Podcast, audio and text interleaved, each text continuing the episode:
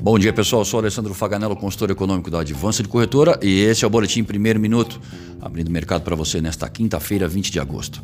Dow Jones Futuro operando em baixa de 0,25%, Europa Frankfurt baixa de 1,05% e na Ásia o índice CSI 300 da China encerrou em baixa de 1,3%.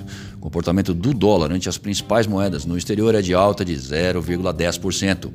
No Brasil, a prévia da sondagem da indústria de agosto sinaliza crescimento de 8,4 pontos do índice de confiança da indústria em relação ao número final de julho para 98,2 pontos.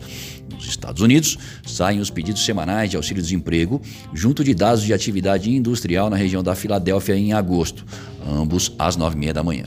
Na zona do euro, o BCE publica a ata de sua última reunião de política monetária ainda de manhã. A ata do Fed não animou.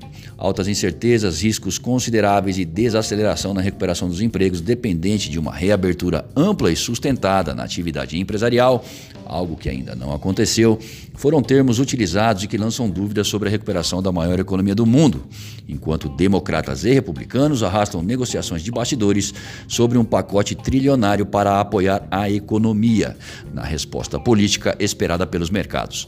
Ainda no exterior, China e Estados Unidos concordaram em retomar negociações comerciais nos próximos dias para avaliações sobre a fase 1 do seu acordo. Por aqui, sabe aquele ditado: o combinado não sai caro? Nem sempre. A liberação de socorro a estados e municípios no valor de 60 bilhões de reais devido à pandemia feita pelo governo federal, contrapartida condicionada ao congelamento de reajustes salariais ao funcionalismo até o fim de 2021, foi derrubada pelo Senado ontem e será analisada pela Câmara hoje. Paulo Guedes, ministro da Economia, classificou a decisão como um crime contra o país e um péssimo sinal. E quem publica nesta manhã a ata de sua última reunião de política monetária é o Banco Central Europeu, como já observado. A sinalização para a abertura do dólar no início dos negócios é de alta. Banco Central brasileiro irá intervir? Fica a dúvida. Já graficamente, Guaciro Filho, nosso consultor técnico, faz as seguintes observações. Para o dólar, o fluxo cambial negativo em 2020, que já registra uma saída de capital estrangeiro superior a 15 bilhões, reflete a pior performance do real brasileiro frente às principais moedas emergentes. Com alta de 1,65%, o dólar atingiu a taxa de 5,5575 em seu fechamento de quarta-feira. Nosso gráfico diário apresenta a próxima resistência em 5,59.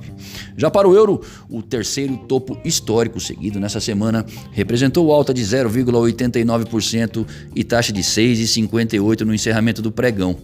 O euro apresenta potencial para buscar a próxima resistência em 6,61 em curto espaço de tempo. Desejamos bons negócios e fiquem atentos ao boletim segunda hora até às 14 horas.